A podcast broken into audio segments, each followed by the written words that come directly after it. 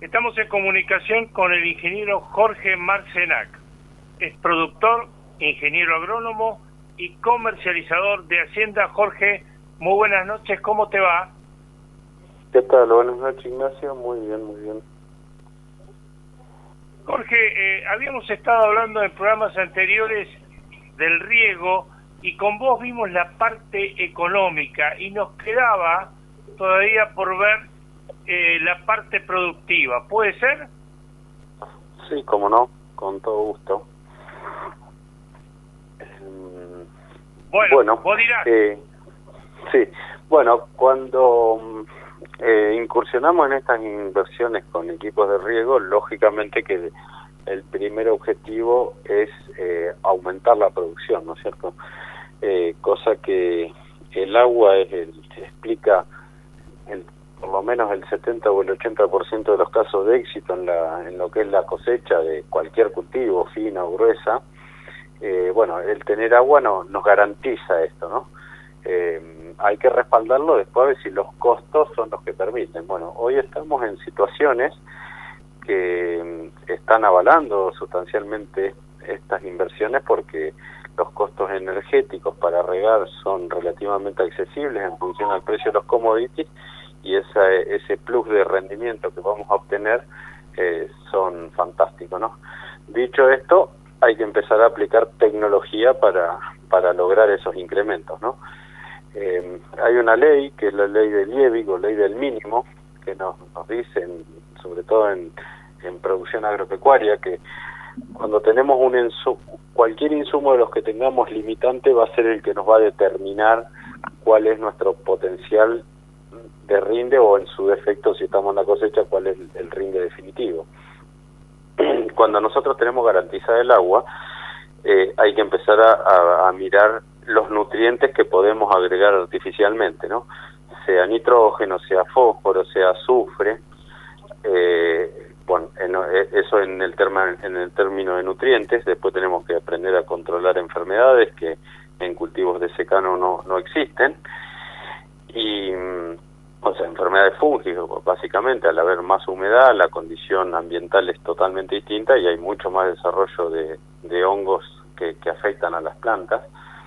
Eh, y bueno, y lógicamente el control de malezas también tiene sus cositas. Eh, el control de maleza en un, en un sistema de riego eh, sería el que menos difiere de un cultivo de secano, incluso a veces eh, los cultivos de riego nos ayudan a controlar malezas por el sombreo, ¿no? Al tener mejor canopeo, porque no hay estrés, tenemos un mejor control de maleza. Pero bueno, es posible que las especies las, especies botánicas o las malezas que nos afectan sean distintas por porque tenemos mejores niveles de humedad. No es nada difícil ese tema. Sí es mucho más complejo el tema de enfermedades, eh, eh, tanto hongos, rollas, manchas que aparecen en, eh, bueno, en este momento estamos en, controlando enfermedades de trigo, pero también nos pasa lo mismo en maíz o, en soja, ¿no es cierto? Eh, esas enfermedades hay que tener mucha atención, usar productos de, por ahí algunos es un poco más costoso, pero de, alta calidad y alta protección de cultivo, alta capacidad de defender a nuestro cultivo de estas enfermedades, ya que el desarrollo fúngico es muy, muy superior, ¿no? Entonces aquí vamos con fungicidas de dentro de la paleta, los de mejor espectro de control. Y cuando nos vamos a niveles de fertilización, eh, lo que es nitrógeno, hay, hay modelos que ajustan la, fertilización al nitrógeno, eh, que en altas proporciones nosotros estamos, por ejemplo, para que voy a tirar un número que es muy técnico, pero es 30 kilos de nitrógeno por tonelada, nosotros en función a eso ajustamos. Entonces, ¿qué quiere decir? Que si nuestro rinde objetivo va a ser 5.000 kilos, nosotros precisamos por 30, serían 150 kilos de N para poder lograr ese objetivo. Eso hay que garantizárselo al cultivo. ¿Qué se hace? Primero un análisis de suelo, se mira el, nitrógeno disponible y el potencialmente disponible durante el ciclo del cultivo y el resto se agrega con fertilización. Si nosotros regamos, regamos, pero no ajustamos los, los otros nutrientes, como el ejemplo que estoy dando del nitrógeno, lógicamente que nuestro rinde potencial va a ser menor. Entonces no vamos a estar capturando todos los beneficios de haber gastado energía o plata en su defecto para tener agua, ¿no? Con el fósforo nos pasa lo mismo, eh, se analiza distinto porque es un, es un nutriente que eh, está en el suelo pero que actúa totalmente distinto al nitrógeno, pero bueno, sabemos que por debajo de 15 partes por millón siempre va a haber respuesta, entonces las fertilizaciones fosforadas son imperiosas en un sistema de riego. Y lo que nos viene pasando en, en esto que empiezan otros nutrientes de menor importancia en secano, como el azufre, por ejemplo, o el zinc, que en niveles de producción de cultivos de secano no, no tienen respuesta, pero sí en equipos, en lugares donde hay riego, ¿no? ¿Por qué? Porque estamos poniendo el techo de producción mucho más arriba y la planta requiere mucho más azufre, mucho más zinc entonces ya se está empezando con fertilizaciones azufradas o, aportes de zinc para mejorar nuestro rendimiento. Eh, a ver, primero, eh, tengo varias preguntas para hacerte. La secuencia de riego, vamos a, si quieres ponerme un ejemplo para hacerlo más claro, eh, cada, a, a, qué hora, cada cuánto tiempo, cuánto, ¿Cómo es la cosa? Bueno, lo que nosotros hacemos con el riego es ir mirando eh, el suelo, ¿no? Lo que hacemos es mirar la disponibilidad de agua del suelo.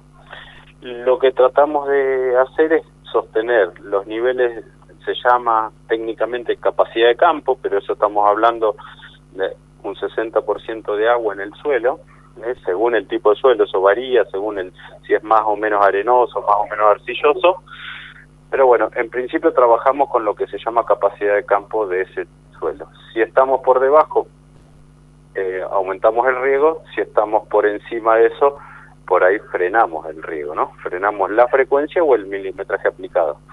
Lo que se trata de llegar a ese 60% de humedad en el suelo, que es donde sabemos que no, una planta no va a tener estrés al momento de, absorber agua del suelo. Así que eso es fundamental manejar ese concepto de capacidad de campo. Hay técnicas para determinar esto a campo y si no en laboratorio, lógicamente que vamos a tener un dato mucho más preciso. Pero bueno, eh, a los fines prácticos cualquier agrónomo sabe determinar este punto medianamente bien, entonces con una recorrida va a estar sabiendo si conviene aumentar o disminuir la frecuencia de riego. Lógicamente que esto esta disminución de la frecuencia también tiene que ver con la estación del año, ¿no? en, primavera o en otoño las frecuencias van a ser menores y en verano van a ser mayores porque hay mucho más demanda atmosférica y a su vez el cultivo va a demandar más agua para refrigerarse y va, va a evapotranspirar más, más agua. Entonces, eso también es un concepto agronómico que tiene que manejar un técnico que dice, bueno, este cultivo me está demandando 3 o 4 milímetros por día, eh, tengo el suelo a capacidad de campo, tengo agua para dos días, disminuyo la frecuencia de riego y si, al revés, en verano, por ejemplo, un maíz en plena floración que nos va a estar demandando 7 u 8 milímetros diarios, esa frecuencia va a ser mucho mayor.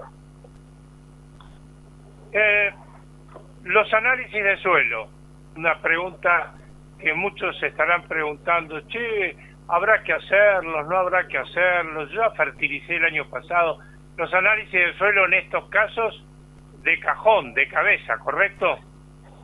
Sí, sí, son fundamentales los análisis porque es como un análisis de sangre. Ahí vamos a determinar, vamos a tener un diagnóstico del, del estado nutricional del suelo y eso nos va a permitir hacer los cálculos matemáticos para después ajustar según qué nutriente estamos hablando ajustarlo con fertilización, ¿no? Eh, claramente no podemos tirar fertilizante a los ciegos acá porque estamos tirando niveles donde vamos a buscar los máximos potenciales de rendimiento. Entonces es fundamental saber de qué disponemos en el suelo y qué podemos aportar eh, en forma con algún método de fertilización. Fundamental hacer el análisis todos los años.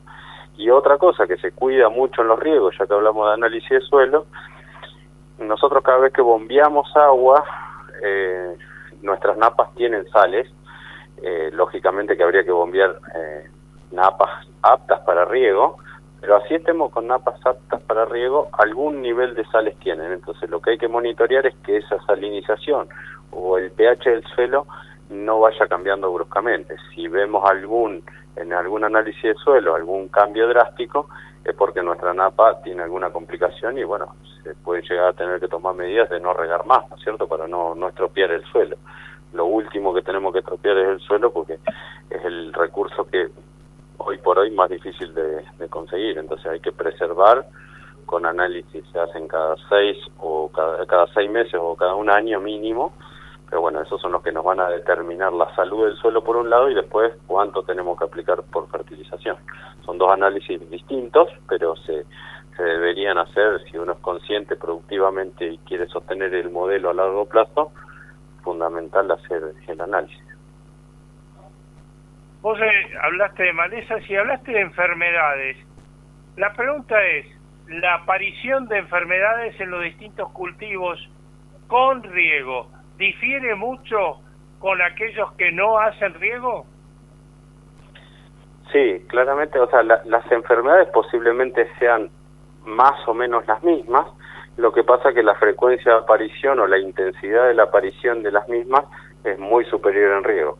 Básicamente, para hacer una idea global, los hongos necesitan temperatura y humedad para desarrollarse la temperatura en un sistema de secano o de riego va a ser similar, porque eso nos la va a determinar el ambiente eh, donde estamos, pero la humedad va a ser superior en riego. Eso va a favorecer el desarrollo de estas enfermedades y lógicamente que hay que estar mucho más atentos. Pasamos de, por ejemplo, en nuestra zona, que estamos al borde de la zona semiárida, quizá en algunos cultivos con alguna cierta tolerancia, no controlar enfermedades durante todo el ciclo, yo he visto casos de aplicar tres fungicidas eh, en un cultivo de trigo en nuestra zona bajo riego. Así que imagínense lo, lo, drástico que es. Las enfermedades, repito, son prácticamente las mismas, pero bueno, la aparición, la frecuencia de aparición es mucho mayor en bajo riego por las condiciones ambientales que le damos al cultivo. Eh, por último, eh, cuando vos tuviste la idea de decir, bueno, vamos a empezar a regar, vamos a hacer riego en este cultivo, en el otro, ya el día que se te ocurrió, también tenías expectativas. Dijiste, bueno, quiero lograr esto, lo otro, de más allá. ¿Esas expectativas que tenías en ese momento se lograron o te diste cuenta que chocaste a lo mejor en algunas partes contra una pared? No, las expectativas se, se van cubriendo y hasta te diría que en algunos casos supera y uno empieza a ver cuáles son los potenciales productivos de, nuestros campos, ¿no?